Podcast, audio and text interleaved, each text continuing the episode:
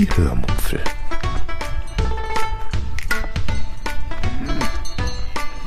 Aus dem Tagebuch einer Allgäuerin.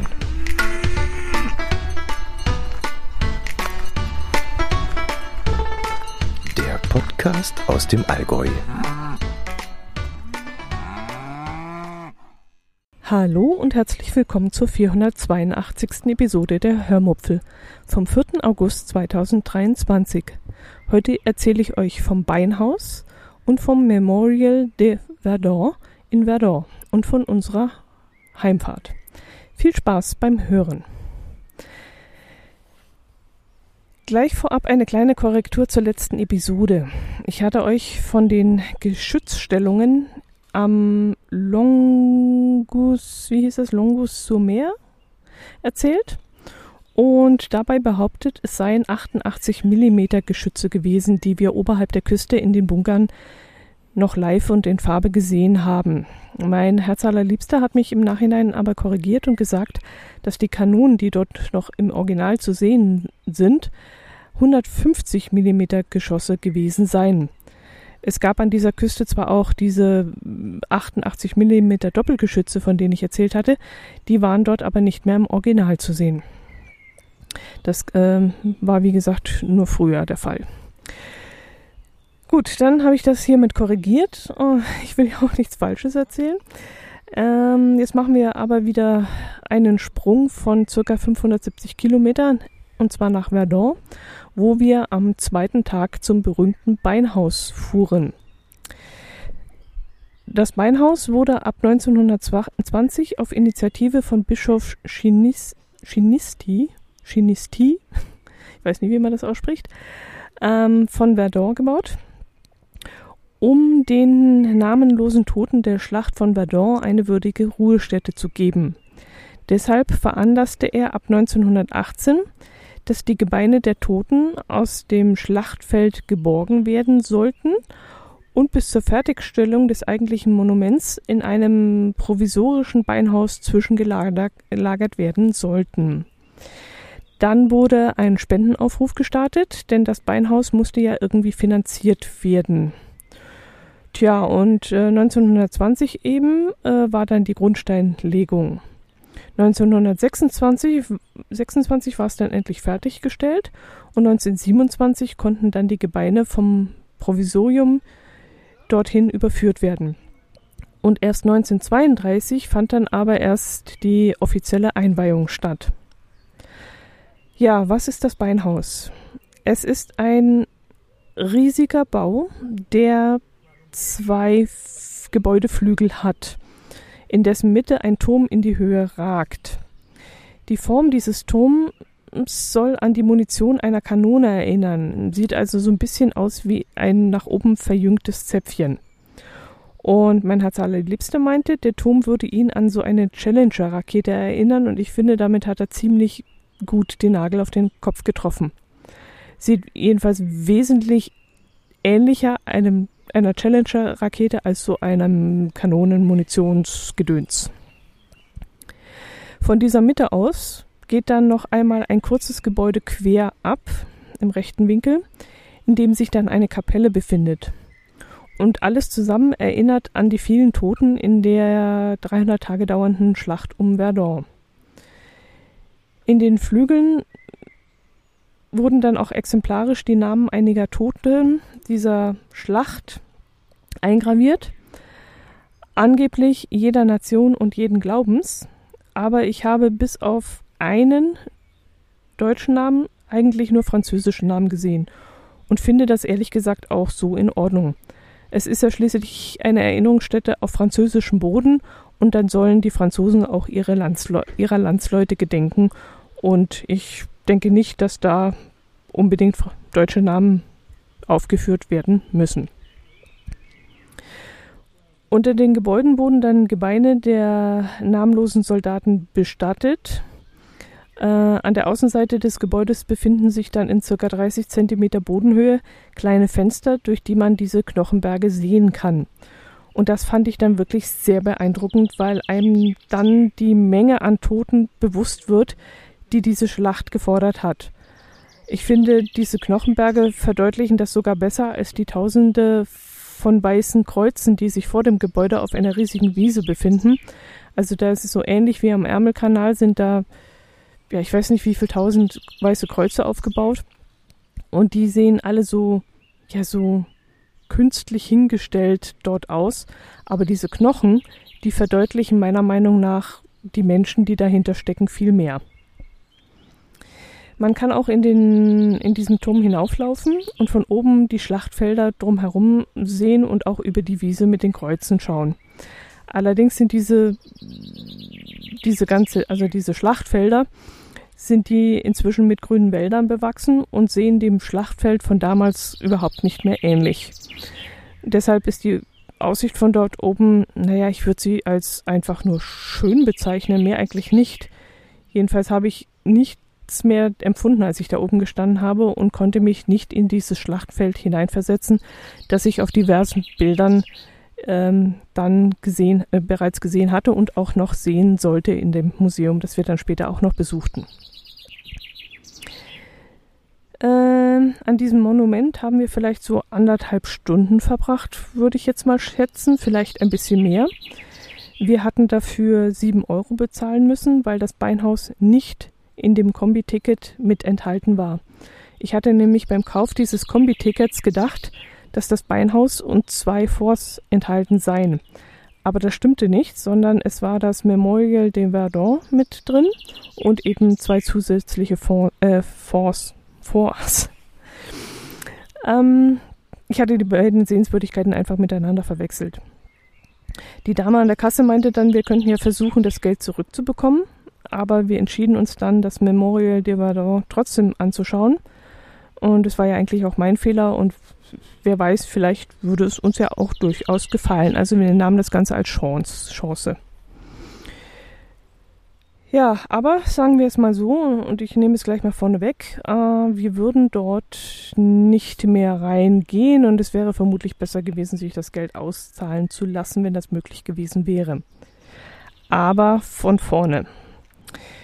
Nach dem Beinhaus sind wir zu diesem Memorial de Verdun gefahren, einem Museum, das nur circa ein Kilometer entfernt liegt und das sich rund um die Schlacht von Verdun dreht. Dieses Museum war dann auch, wie gesagt, in dem Kombi-Ticket enthalten. Der Mann am Ticketschalter war dann auch, wie die meisten Franzosen während unseres Aufenthalts, sehr, sehr freundlich und erklärte uns auf Englisch, was wir zu sehen bekommen würden.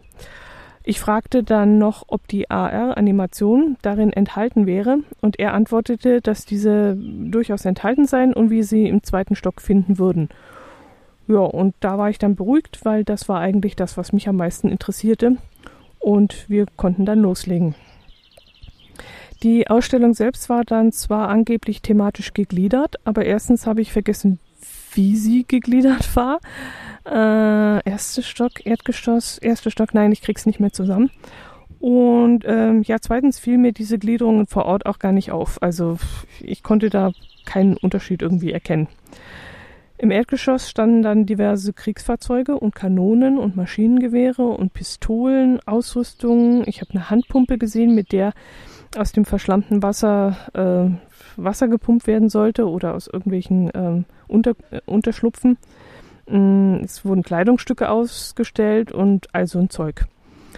Und besonders anschaulich fand ich den Boden, auf dem man dort ging.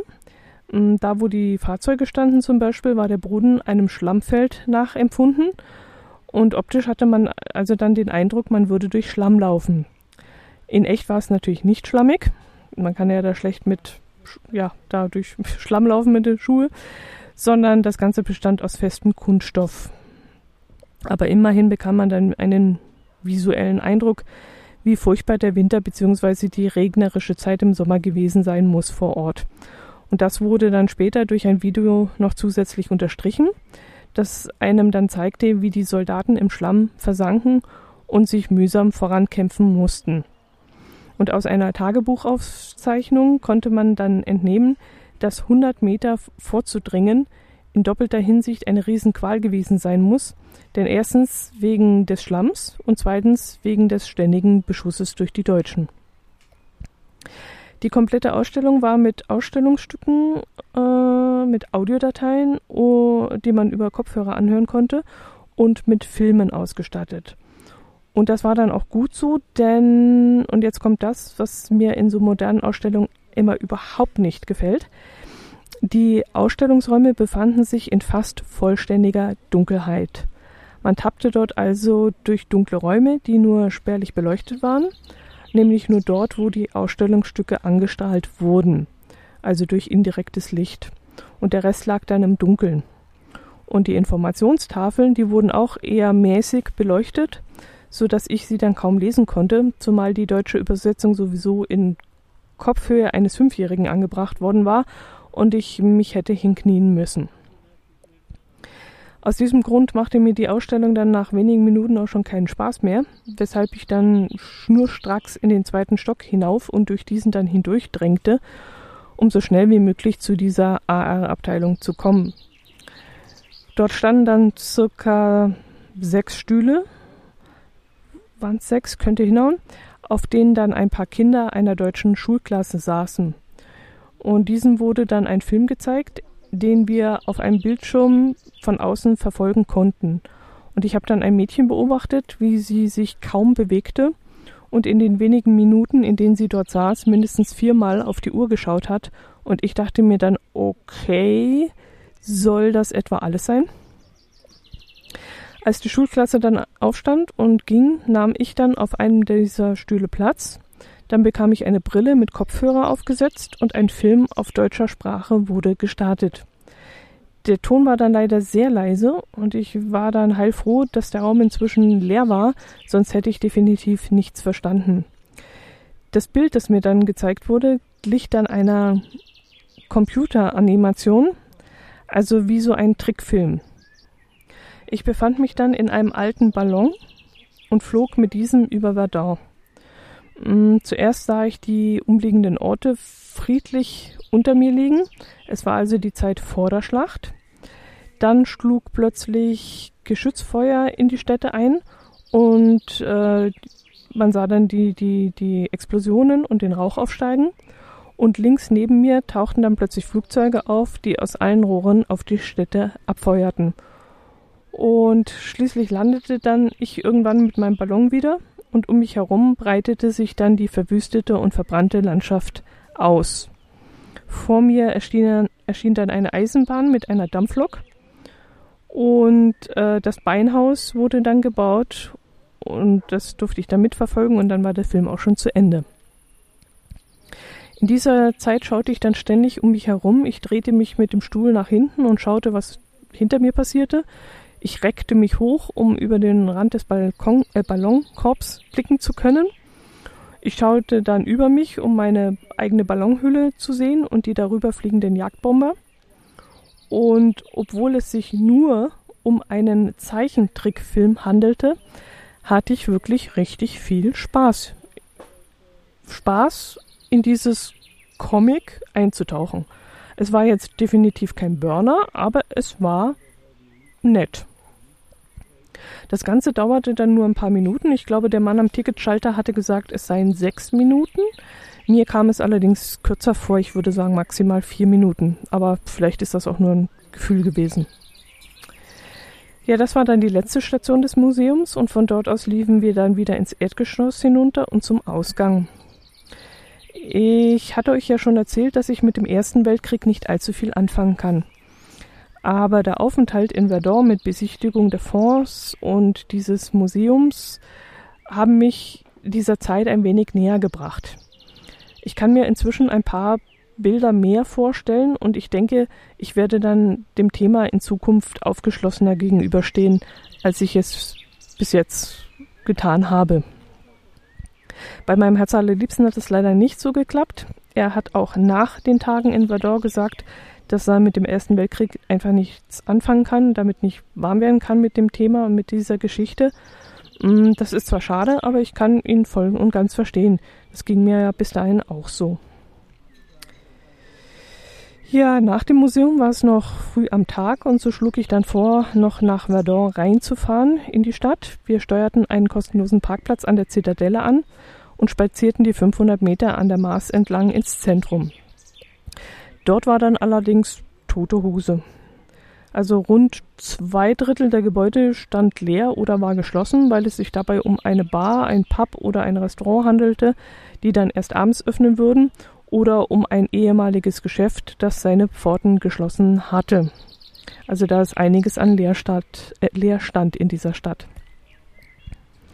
Wir liefen dann zur Kathedrale hinauf, die auf den Resten einer Römeranlage gebaut wurde, aber ansonsten ein recht unscheinbares Inneres hat. Mm, ein paar schöne Glasfenster, aber sonst recht schmucklos. Dafür hat sie einen sehr schönen Kreuzgang, von dem ich euch dann auch mal ein Bild in die Shownotes einstelle, äh, wenn ich dran denke, weil das ist schon sehr sehenswert. Mm, mein Herz allerliebster suchte dann noch zwei Caches, gab dann aber relativ schnell auf, weil die Dosen in Frankreich meist sehr siffig versteckt sind und er dann eben keine Lust hat, auf äh, Hundepisshöhe im Gebüsch zu suchen. Also machten wir uns dann auf dem Weg zum Campingplatz, wo ich das letzte Curry dieses Urlaubs gekocht habe. Wir dann das Sonnensegel abgebaut haben und noch ein wenig vor dem Wohnwagen in der Sonne chillten. Ich frage dann mein Herz allerliebster immer nach den Hoch- und Tiefs seines Urlaubs und das habe ich auch dieses Mal gemacht. Als Tief nannte er dann die, die Franzosen, an denen er einfach kein gutes Haar sehen konnte. Mm, ich musste ihm dann widersprechen und das Ganze ein bisschen abdämpfen, äh, nämlich dass mein Tief die zwei Arschloch-Franzosen vom Parkplatz in Deauville sind aber alle anderen Franzosen mein schlechtes Bild von ihren Landsleuten korrigiert hätten. Also die schlechten Erfahrungen, die ich damals in Paris und auf der Motorradtour an der italienischen, italienisch-französischen Grenze entlang gemacht habe äh, oder kennengelernt habe, äh, also die Franzosen, die ich da kennengelernt habe, die schlechten Erfahrungen, die ich mit ihnen gemacht habe, äh, die sind jetzt auf jeden Fall ausgemerzt worden mit diesem Urlaub. Ich fand fast alle, bis auf die zwei, wirklich sehr nett. Äh, meine zwei weiteren Tiefs waren dann die Mautgebühren auf der Autobahn und das Mega-Event am Anfang unserer Reise. Als Hoch hätte ich mindestens zehn Dinge nennen können. Aber ich muss mich ja leider auf drei begrenzen, so sagt es meine Regel. Und deshalb nehme ich ähm, Mont Saint-Michel, das Fort Douaumont und das leckere Gebäck, das wir hier in Frankreich so gerne und reichlich gegessen haben, also so die Baguettes und die Tarts und so, als meine drei Hochs. Gut, an dieser Stelle unterbreche ich jetzt die Aufnahme, die ich gerade vor dem Wohnwagen sitzend aufgenommen habe. Und den Rest, also die Heimfahrt mit eventuellem Zwischenstopp in einem Weinkontor, werde ich zu Hause dann aufnehmen und hier gleich noch hinten anhängen. Also, bis gleich. So, ich bin jetzt mittlerweile wieder zu Hause und kann euch jetzt abschließend noch von unserer Heimreise erzählen. Wir konnten den Campingplatz um 7.30 Uhr verlassen und waren circa drei Stunden später an unserem Zwischenstopp in Landau in der Pfalz. Wir hatten auf der Hinfahrt nach Frankreich eine Umleitung fahren müssen und waren dabei zufällig bei einem Weinkontor vorbeigekommen. Und da mein Weinlager wegen unserer neuen Terrasse und dank meiner Gastfreundschaft auf genau derselben dramatisch leer geworden war, musste dieses aufgefüllt werden. Wir fuhren also die gleiche Stauumfahrung wie auf dem Hinweg, nur mit dem Unterschied, dass wir dieses Mal eine kleine Weinprobe an besagtem Weinkontor einlegten. Ich durfte dann also morgens um 10.30 Uhr, vormittags, also kurz nach dem Frühstück, ein paar Weinsorten probieren und kaufte danach sehr beschwingt kräftig ein. Äh, was das Tetris-Können meines Herzallerliebsten auf die Probe stellte, denn der musste nämlich dann sowohl das Auto als auch den Wohnwagen komplett umladen, weil ich nämlich darauf bestand, dass die schweren Weinkisten ins Auto kommen müssen und dort dann auch weniger durchgerüttelt werden als im Wohnwagen. Und deswegen musste alles, was im Auto im Kofferraum lag, in den Wohnwagen verfrachtet werden. Kurz nach der Weiterfahrt trafen wir einen Fahrradfahrer, der sich umbringen wollte. Leider mit unserer Hilfe. denn er schlug nur wenige Meter vor uns einen Haken über die Straße und ich schrie dann los und sah ihn schon über die Motorhaube fliegen. Aber ein weiterer Schlenker seinerseits und eine schnelle Reaktion meines Herzallerliebsten verhinderte das. Allerdings bin ich mir gar nicht so sicher, ob er noch unseren Wohnwagen mit seinem Ellenbogen gestriffen hat, gestreift hat. Ähm, es fehlte jedenfalls sicherlich nicht viel. Er fuhr allerdings, so konnten wir im Rückspiegel sehen, weiter. Ja, der Idiot war mit so einem typischen Fahrradtrikot verkleidet, also dieses pervers bunte und enge Wursthäutchen, das man da, äh, das diese Herrschaften gerne tragen. Aber irritierenderweise saß er auf einem Faltrad. Vielleicht sogar eines mit E-Antrieb, ich weiß es nicht. Jedenfalls kam er damit offensichtlich nicht klar. Jedenfalls war die Situation dann so absurd, äh, dass wir dann eine Weile brauchten, um uns davon zu erholen. Und äh, ich sinniere heute noch darüber nach, warum ein Rennrad-Trikotfahrer auf einem Klapprad fährt. Naja, wir kamen ansonsten recht gut durch, hatten die neuralgischen Punkte aber weiträumig umfahren. Äh, gegen 16.30 Uhr waren wir dann zu Hause und entluden dann den Wohnwagen erstmal bei 28 Grad.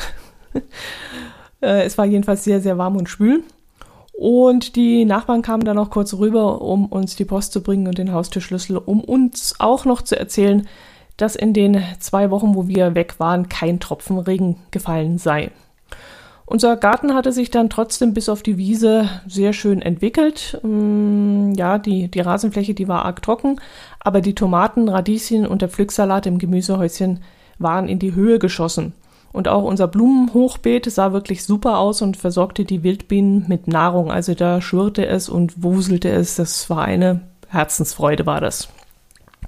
Der Bienchenblümchenstreifen, der war allerdings zu hoch geschossen und war bereits verblüht und verkrautet und gehörte dann auch dringend gemäht, was wir dann ein paar Tage später auch gemacht haben. Ich muss ihn dann auch nächstes Jahr neu aussehen, denn dieses Jahr sind bis auf die Margeriten keine anderen Blumen mehr gekommen. Und da muss ich mich mal reinlesen und schauen, welchen Samen ich besorge, damit äh, alle blühenden Pflanzen mehr, Blü mehr Jahresblüher sind und eben nicht nur die Margeriten wiederkommen. Ich verteilte noch am gleichen Abend die Riesenmuscheln vom Juno Beach oder war es, ich bring's mal durcheinander, oder war das vom Golden Beach, weiß ich jetzt nicht mehr, äh, in meinem Blumenhochbeet und genoss dann bei einem leckeren Glas Wein aus dem Kontor unseren Garten und die herrliche Terrasse. Es war wirklich herrlich. Wir haben es daheim so dermaßen schön. Wir haben es uns so schön gemacht in den letzten Jahren. Ja, und trotzdem zieht es uns immer wieder in die Ferne, um einfach mal was anderes zu sehen. Aber umso schöner ist es dann wieder nach Hause zu kommen. Ein weiteres kleines Fazit zu unserem Frankreich-Urlaub, das mir noch während der Heimfahrt eingefallen ist. Ich würde definitiv wieder einmal dort Urlaub machen wenn mir irgendjemand, vielleicht von euch, sagen würde, da und da musst du unbedingt hin, da ist es richtig toll. Allerdings, mein Herz allerliebster macht er vermutlich nicht mit. Für ihn ist Frankreich nun endgültig von der Urlaubslandkarte gestrichen. Meine Hochs und Tiefs habe ich euch, glaube ich, erzählt. Ja, habe ich. Dann soll es das mit diesem Urlaub gewesen sein. Es gäbe bestimmt noch einige Dinge zu den Campingplätzen zu erzählen, aber das führe ich dann vielleicht in einer separaten Campingfolge in meinem Podcast Die Mini-Camperin auf. Wenn euch das interessiert, dann könnt ihr diesen Podcast ja vielleicht auch abonnieren. Außerdem könnt ihr euch zu den einzelnen Episoden noch ein paar Bilder in den Shownotes anschauen. Ich habe mir da relativ viel Mühe gegeben. Man kann bestimmt auch mehr tun, aber so ein paar Bilder habe ich eingestellt und äh, ist vielleicht sehr anschaulich. Ein Video wird es vermutlich nicht geben, das macht mir momentan einfach zu viel Arbeit, aber ihr könnt ja trotzdem meinen YouTube-Kanal mal abonnieren, dann bekommt ihr auf jeden Fall mit, wenn es etwas Neues dort gibt. So, das soll es gewesen sein von Frankreich. Äh, ein, eine, eine A bis Z-Folge zu der Kreuzfahrt zu der AIDA-Kreuzfahrt ist in Arbeit. Werde ich dann auch äh, demnächst mal äh, online stellen. Es gibt allerdings momentan so viel zu erzählen, dass ich äh, überlege, ob ich erstmal aktuelle Sachen abarbeite oder ob ich diese Folge dazwischen schiebe. Gut, sei es wie sei, rede ich nicht über ungelegte Eier, ihr werdet es mitbekommen.